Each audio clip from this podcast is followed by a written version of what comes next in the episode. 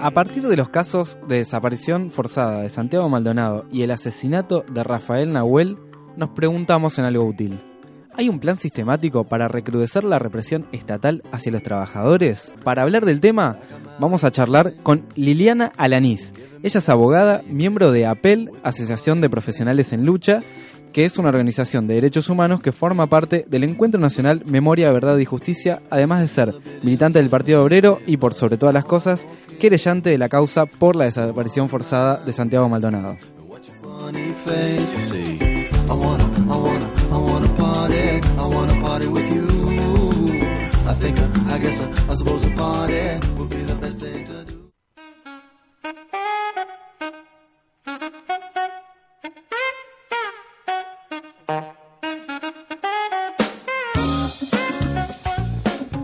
Bienvenidos a otro episodio de Algo Útil. ¿Cómo estás, Tomás Colombres? ¿Cómo va, Mariano? Muy buenas tardes en este nuevo episodio del podcast de Algo Útil. Muy buenas tardes, días, noches, según en el momento que lo escuches. Claro, depende. Depende de cómo lo escuches. Depende del momento, así es. Así es. Bueno, eh, vamos a hablar en este episodio de eh, la situación represiva, de alguna manera, que viene sucediendo en varios puntos del país y con varios casos. Así es. El primer caso, así que inició el tema de que lo marcó en la agenda pública, fue el caso de Santiago Maldonado. Recordemos, para quien lo vaya a escuchar, el primero de agosto de 2017 desaparece Santiago Maldonado en el contexto de un operativo de gendarmería que tenía la orden de desalojo de la Ruta 40 y que fue encontrado su cuerpo dos meses y 17 días después de la desaparición, el cuerpo sin vida al costado del río Chubut, ahí eh, cerca de la comunidad donde fue el desalojo. Así es, eh, recordemos que el 17 de octubre fue eh, justamente hallado el cuerpo y hace unos días se, bueno, finalizó la autopsia que le hicieron al cuerpo de Santiago Maldonado con algunos resultados, Tommy, eh, que todavía no, se conoce la totalidad del estudio, pero sí ya tenemos algunos, eh, algunos resultados que pueden arrojar algunas conclusiones. Pero para hablar del tema, eh, estamos en comunicación con Liliana Alanís, ella es abogada y es querellante de la causa por la desaparición forzada de Santiago Maldonado, además de ser miembro de APEL, que es de la Asociación de Profesionales en Lucha, que es una organización de derechos humanos que forma parte del Encuentro Nacional Memoria, Verdad y Justicia. La saludamos a Liliana. ¿Cómo estás, Liliana? Mariano y Tomás te saludan. ¿Cómo les va? Buenas tardes. Muy buenas tardes. Bueno, lo primero que queríamos consultarte, Liliana, como querellante de la causa y como militante también de los derechos humanos, eh, bueno, ¿cómo sigue esta causa a partir de los resultados de la autopsia? Mira, sigue, para empezar, ¿no? Que ya, ya es importante, porque eh, un poco ustedes lo, lo adelantaban, este, como la, las demoras y realización que llevó este, eh, este caso, especialmente encontrar el cuerpo de Santiago, un más de un mes después de encontrar el cuerpo de Santiago recién tener los resultados de, de la autopsia que se realizó, es un proceso que viene con mucha lentitud. Por eso la importancia de que siga, más si tenemos en cuenta que desde el Estado Nacional hubo una bajada directa de línea para que ese tema se, no se discuta y se termine ahí, ¿no? Y esto lo podemos retrotraer el primero de agosto, que desde el primer momento empezaron a sembrar conjeturas, operaciones mediáticas, este, pistas falsas, este, victimizar eh, a la gendarmería y a su vez culpabilizar a Santiago, a la propia familia de Santiago, asimismo este, atacar y demonizar al pueblo mapuche, ¿no? Entonces, en ese sentido, el solo hecho que ya prosiga es un avance. Ahora, como noticia fresquita, fresquita del día de hoy, es que ya tenemos definido cuándo va a ser la inspección ocular de, este, del sitio donde se recupera el cuerpo de Santiago. Y eso va a ser recién el 12 de diciembre de este año. Bien, este, hay un dato importante ahí y seguramente hayan eh, eh, otras conclusiones. Quiero repasar, eh, Liliana, para, para mencionarlo, que algunos de los resultados son que la muerte fue por asfixia, por sumersión, a la que coayudó eh, un cuadro de hipotermia y se estimó también cuál fue el tiempo de sumersión que tuvo el cuerpo. Y acá viene la segunda pregunta, porque hay tres eh, datos posibles según tres, eh, tres métodos distintos de cómo se, se, estudió, que arrojan, eh, el primero estima que el cuerpo estuvo más de 53 días en el agua, el segundo más de 60 y el tercero más de 73 días. Lo que nosotros queremos saber, como para entender, ¿este dato es, es definitivo? Digo, ¿alguna de las tres posibilidades va a ser en algún momento la conclusión definitiva? Mira, en realidad el tema es el siguiente. La autopsia, si bien es una prueba muy importante en cualquier proceso de muerte violenta, este, no es eh, eh, la única prueba, es un medio de prueba más. A todo esto para poder determinar en definitiva si son 73, 53, este, eh, tendremos que anexarle el resto de las probanzas. Para ello va a ser fundamental, por supuesto, la, inspección ocular, porque todavía nos quedan este, algunos márgenes de duda sobre el tiempo. Va a ser fundamental que se, terminan de, se terminen de producir las, este, las testimoniales, que si bien se están realizando, este, falta, falta muchísimo. Y, este, y también que se, se pueda determinar fehacientemente el cómo, este, o sea, la, cuándo fue efectivamente que Santiago murió y bajo qué condiciones. Nosotros sabemos cómo murió, qué fue en definitiva lo que le causó la muerte, pero no sabemos cómo fue que se llegó a ese resultado muerte. Lo único que es indubitable es la responsabilidad directa de la Gendarmería Nacional que entró a sangre y fuego a reprimir a la comunidad, como bien decían ustedes, eh, pasando más allá de la orden de, desalojo que tenían, ¿no? Este, aplicaron este eh, o intentaban aplicarse un órdenes también de Nocetti que había estado por la provincia del Chubut este, frente a micrófono que le pusieran diciendo que iban a empezar a aplicar fragancia y que iban a reprimir a todo aquel que se manifestara y cortara la ruta. Perdón, eh, este Liliana, eh, disculpame que te interrumpa. Eh, cuando decimos flagrancia, ¿a qué, ¿a qué nos referimos? Porque... Eso, eso les quería contar. Ah, la flagrancia es cuando a vos te agarran con las manos en la masa, cuando te agarran cometiendo el hecho. Sí. Bien. Esto es muy grave, primero porque viola absolutamente todos los derechos este, que, uno tiene a defenderse, ¿no? Porque te agarran, es un proceso sumarísimo, pueden entrar sin orden judicial, ¿no? En el caso de que sean este, las fuerzas de seguridad, pero es una nueva espada de Damocles que, que pende sobre todos los trabajadores, sobre toda una clase, sobre todos los oprimidos. Yo me voy a apartar dos segundos de la causa de Santiago, pero en el día de ayer, en, en Villa Gesell, este, detuvieron a unos compañeros del Partido Obrero que habían eh, realizado una, una pintada que decía este, abajo la reforma laboral. Sí. Eh, permanecieron más de 12 horas. Por una pintada. Detenidos, por una pintada. Y el dato, este, tristemente, el dato de color, es que les aplican el proceso de flagrancia. ¿Eso qué implica? Que no hay posibilidad de defenderse. Claro, porque es como que estarían cometiendo el delito y ya no hay ninguna prueba más que... Exacto es, lo que intenta el proceso de flagrancia es esto. Entonces tenemos que pensar que hay una, una intencionalidad este, de este, recrudecer justamente las persecuciones. Todavía, por supuesto, no llegamos a la máxima. El gobierno nacional todavía está en una etapa este, donde entiende que puede negociar. Así este, pacta con el triunvirato piquetero, este, pacta con la CGT y entonces de algún modo u otro intentan mantener una paz social, y lo digo entre comillas, ¿no? No es que este, salimos a nuestras casas a, eh, de nuestras casas a manifestarnos por algo e inmediatamente vamos a, ser detenidos o reprimidos. Pero tenemos que estar en un estado de alerta porque realmente se, está, se están sucediendo este, cuestiones que no nos eran ajenas en los gobiernos democráticos que nos antecedieron, pero este, que eh, el medio de un Estado que se ha proclamado negacionista de reconciliación con las Fuerzas Armadas, este, tenemos que estar eh, sumamente atentos, ¿no? Así es, y además para sumar lo que vos decís, Liliana, también eh, en el día de ayer se dio una represión a los trabajadores de ATE, Neuquén. Tremenda. Donde fue tremenda y hubo muchísimos heridos por las balas de goma que estaba lanzando la fuerza policial. Por supuesto. Y así también... ahí también hay, sí, ahí también hay una una, una diría yo, una, una falacia, una eh, idea popular que no es cierta, ¿no? Cuando hablan que las balas de goma no son letales. Este, ¿no? Eh, que, que, por ejemplo, eh, en la causa de Santiago, esa balacera enorme que, que se produjo, ya bueno, pero eran balas de goma, o sea, tanto miedo le vas a tener, y sí, la verdad que sí, sí ¿cómo no? Este, ¿no? Porque pareciera que, bueno, si son balas de goma no pasa nada. Este, no, realmente pasa y puede pasar este, situaciones realmente graves. o situaciones que, que, empujen justamente algo como lo que le pudo haber pasado a Santiago, que en el intento de escapar a esa lluvia de balas, este, cruzó el río y no lo pudo, este, no lo pudo terminar de cruzar, ¿no? Claro. es, este, pero es también responsabilidad este, de la gendarmería. Hay un caso que yo por lo general lo comento cuando hablamos de esto, que es un caso de, este, de manual del derecho penal. Uno no solamente mata utilizando un arma de fuego un arma, o un, arma blanca. Este, uno puede matar de un infarto a una persona y puede tener el dolo, es decir, la intención de querer matarlo de un infarto a esa persona y por ende se, se condena por homicidio de todos modos. Y sí, claro. Bueno, acá nos falta todavía eso, saber.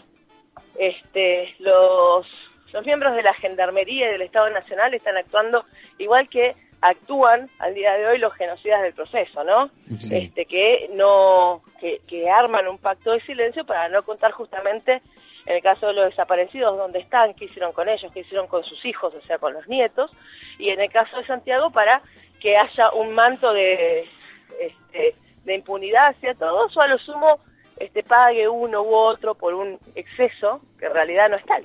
Sí, claro. Eh, y te quiero hacer otra pregunta para sumar el tema de la causa de Santiago. Ahora vamos a ir con otra, otra temática, otro tema. Pero, eh, ¿hay algún estudio que pueda determinar si el cuerpo de Santiago fue movido del río o no? ¿O si se hizo ese estudio? Mira, eh, eso... En el caso, perdón, en el caso que haya fallecido o lo hayan asesinado, depende ahí, ¿no? Exacto. El tema es el siguiente. Ahí nos queda un blanco. ¿Por qué? Porque nosotros tenemos la certeza de que Santiago tiene este, estuvo en ese río, ¿sí? Coincide que estuvo en el río Chubut. Y se tiene un estimativo aproximado de tiempo en el que pudo haber estado. Sí. Este, el tema de si Santiago, voy a, voy a ir al, grano que me imagino que es a donde apuntamos.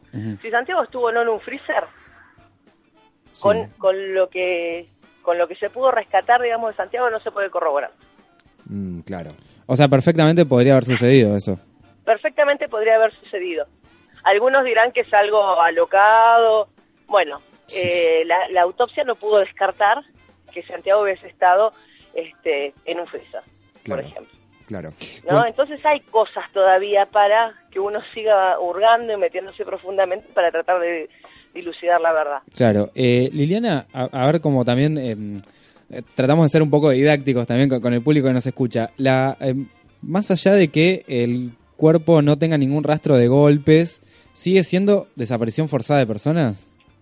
Mira. Sí, digo, si se determina que, eh, no sé, por ejemplo, fue corriendo eh, perseguido por un gendarme y se ahogó y el gendarme, que no sé, fue hasta la orilla del río. Mira, tendríamos que verlo puntualmente porque de todos modos, o sea, muy muy finito, de todos modos en ese caso podemos llegar a pensar que el cuerpo también estuvo oculto de alguna forma, ¿no?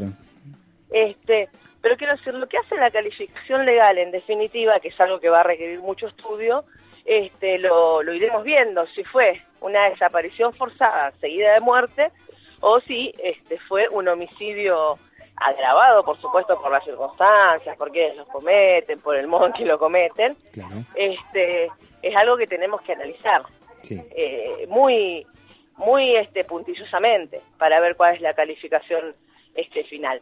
Pero ahora sí, más allá de eso, nosotros tenemos que entender que eh, la causa, que se haya caratulado la causa como desaparición forzada, no ha sido partido de un capricho, sino una lucha enorme que emprendieron tanto los familiares como todo, todos los organismos de derechos humanos y también todo el pueblo movilizado, pero en, en base a qué? A que nosotros teníamos un desaparecido, una persona que había desaparecido, en un contexto de una represión por parte de fuerzas de seguridad del Estado y con un Estado que negaba incluso que Santiago estuvo ahí. Claro, sí, sí, sí, el ensañamiento que hubo después, eso, eso fue impresionante. Por supuesto. Entonces ahí nosotros tenemos los supuestos para decir que no ha sido porque nos pareció, nada más, no, no, teníamos todos los fundamentos para sostener que debía ser investigado eh, como una desaparición forzada de personas. Ahora iremos viendo si en definitiva cuando lleguemos a, las instancias del juicio oral, lo perseguimos por desaparición forzada, forzada por homicidio. Eso lo, lo tendremos que, que analizar a medida que también se vayan presentando las pruebas, ¿no? Así es. Y te voy a llevar a otro tema, otra causa que tristemente se dio a conocer el mismo día que se estaba velando el cuerpo de Santiago en su pueblo, en 25 de mayo, que es el caso de Rafael Nahuel, ¿no? Que fue asesinado también por una fuerza policial en un contexto muy similar al de Santiago Maldonado. Eh, ¿Acá se inició un proceso judicial contra la fuerza policial o cómo se está arrancando esta temática, esta causa que eh, tampoco está siendo tan renombrada como fue la, causa de Santiago? Mira, esa causa es un poco compleja también.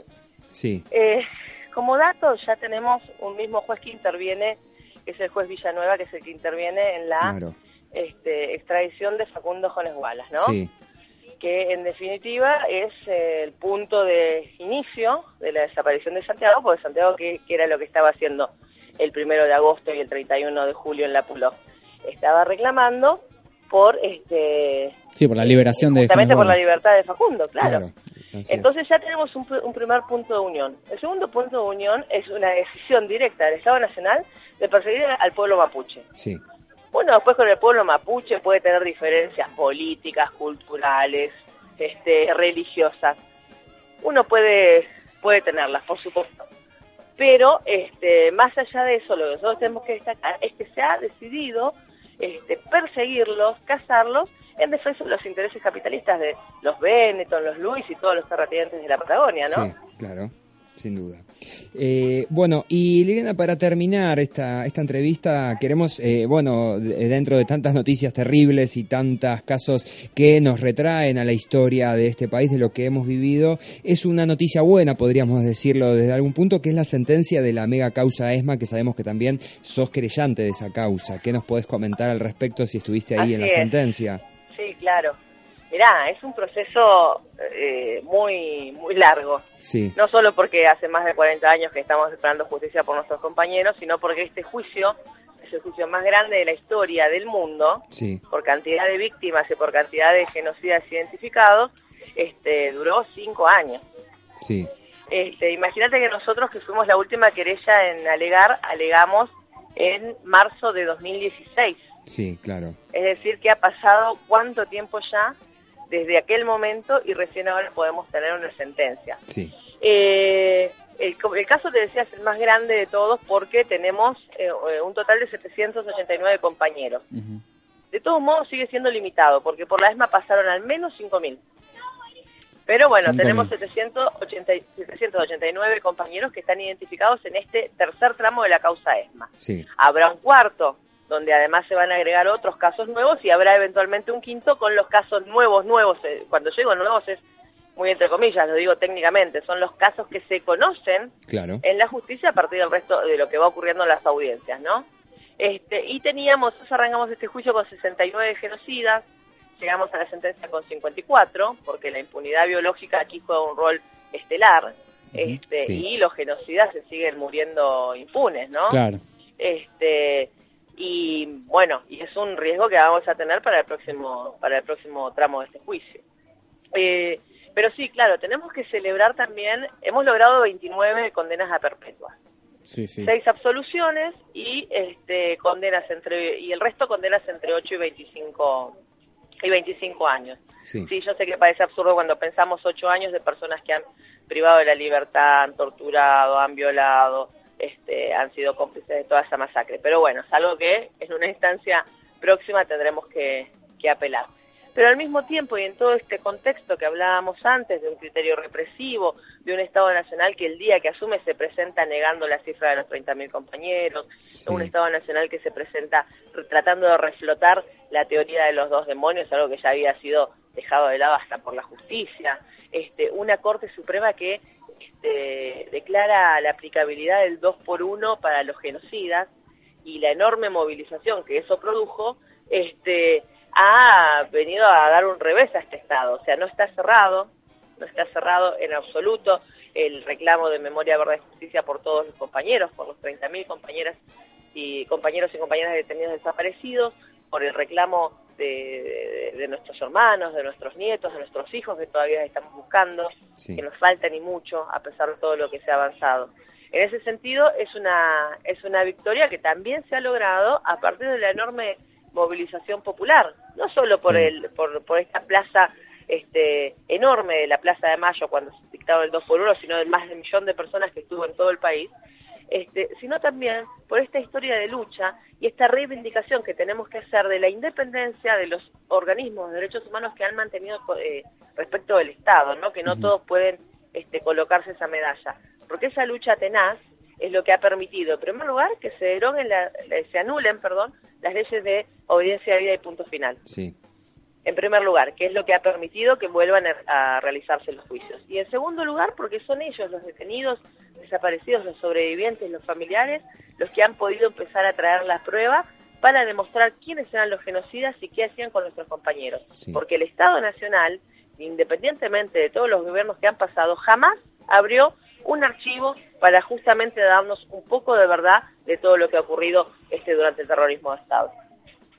O sea, ¿no, no, se, no se desclasificaron los archivos de, la dictadura? No, eso fue una mentirita. Me explico por qué. Por favor. Eh, hace unos años, este, Agustín Rossi, que era ministro en aquel momento, salió este, a hacer presentaciones en distintas universidades de una supuesta desclasificación de archivos. Sí. Pues bien, esos archivos que él tanto promocionaban eran archivos de los compañeros que estaban bajo eh, a disposición del Poder Ejecutivo Nacional. Por supuesto que todo compañero que estaba blanqueado sufría este, de una manera espantosa porque no eran unas condiciones de, prisión este, normales, sino que había toda una ilegalidad y que probablemente previamente a eso habían estado chupados también. Claro, claro. Pero todos los compañeros que estaban detenidos, este, aunque sea ilegalmente, en este, cárceles, en distintas unidades penales, el resto de los compañeros sabía dónde estaban. Entonces, cuando a mí me presentan, por ejemplo, que Néstor Correa, que es un compañero este, de, la GDUBA, que estuvo preso político, fue preso político y pasó por la cárcel de Coronda, por la cárcel de Rawson, me dicen que estaba en la cárcel de Rawson, yo digo, sí, macanudo, yo ya lo sabía, lo que yo quiero saber es qué pasó con Laura Davas de Correa, que fue su compañera, que estuvo secuestrada en la ESMA. ¿Se entiende? Uno de los casos que, más se manifestaban era el caso del nariz magio, así se lo conocía. El nariz había estado este, secuestrado en la ESMA, se escapa, pero previo a esto, él había participado en un motín que se hizo en la ESMA, ya no en la época de la dictadura, sino en el 72, y lo llevaron preso político a la cárcel de Magdalena. Luego de eso lo chuparon, ya en eh, entrada la dictadura del 76, lo chuparon, lo tuvieron en la ESMA. Se escapa el nariz lo, lo vuelven a, encontrar y lo rematan en la ESMA y lo exhiben como trofeo a todos los compañeros que estaban detenidos desaparecidos. Mm. Eso lo sabemos por los compañeros, no por los archivos. Claro, claro, claro. Los archivos no nos dicen dónde estaba nariz magio, nos dicen que en el 72 estaba preso. Bueno, eso ya lo sabíamos. Claro, sí, eh, bueno, Liliana, la verdad que estábamos como por cerrar la nota y abriste un tema eh, necesario y muy interesante, así que seguramente te estemos volviendo a contactar porque... Cuando quieran Muchísimas gracias, te, agradecemos un montón, porque la verdad que esto eh, entendemos tristemente que es parte todo del mismo plan sistemático, ¿no? Este, Por supuesto. Eh, digo, recién mi compañero acá, Tomás, mencionaba eh, otro episodio de represión hacia los estatales, bueno, lo, que está pasando con, el pueblo mapuche, y, y nada, suponemos que tendremos episodios similares en el futuro. Esperemos que no. Esperemos que no, por este, supuesto. Para, para ello la única respuesta es la organización. Está clarísimo. Nos tenemos que organizar como clase trabajadora porque todos estos procesos de ajuste, de, represión son para hacer pasar el ajuste. Así es. Un ajuste en curso que por ahora están levantando la mano alegremente todos los que se dicen opositores, ¿no? Así es, así es. Liliana, muchísimas ventanas se abren en este diálogo, pero bueno, te vamos a dejar, te agradecemos muchísimo tu tiempo y como te decía, eh, vamos a volver a hablar en algún momento. Cuando gustes. Hasta luego. Hasta luego. Bueno, ahí pasaba entonces Liliana Lanís. Muy interesante. Interesantísimo, interesantísimo porque, a ver, de lo que estamos hablando hoy, obviamente no es solamente de Santiago Maldonado, por supuesto, no solamente de Rafael Nahuel, eh, dos eh, muertos eh, asesinados por el Estado, de alguna forma u otra. Sí, sin duda. Sino que eh, es, es, un problema mayor con muchísimas aristas y que viene de larga data, Tommy. Así es, viene de mucho tiempo, inclusive mucho tiempo antes de la dictadura militar. Sí. El, misma Liliana hablaba de, de los detenidos en la época de la AAA, en la época peronista, en los años 70, entonces hay viene de mucho tiempo atrás y bueno, no la, es eh, la lucha eh, para respuesta no solo para la memoria, la verdad y la justicia, que es muy importante, sino, bueno, como dijo al final Liliana, para eh, poder eh, tratar que estas cosas no, no sigan sucediendo. Que no sigan sucediendo. Me quedo con dos datitos como para cerrar. Uno es eh, cómo, cómo se lucha frente a esto o qué posición. La movilización popular, sin duda, estar en la calle es fundamental. fundamental. Es fundamental por más que eh, muchos comunicadores intenten vendernos que esta es una época de redes sociales y que las militancias se hace en esos ámbitos, ya sabemos que esos ámbitos son nefastos, los de las redes sociales. son muy nefastos. Y por último, volviendo al tema de Santiago Maldonado, dejar en claro que a pesar de que el, cuerpo falla, que, que se ahogó, de que no tenga lesiones, el Estado sigue siendo responsable. Y esto es clarísimo y no tenemos que perder este norte. Así es, sin duda. Tommy, nos vamos. No hay nada más para decir con ese cierre. Hemos hablado muchísimo. Hasta luego. Hasta el próximo episodio de Algo Útil.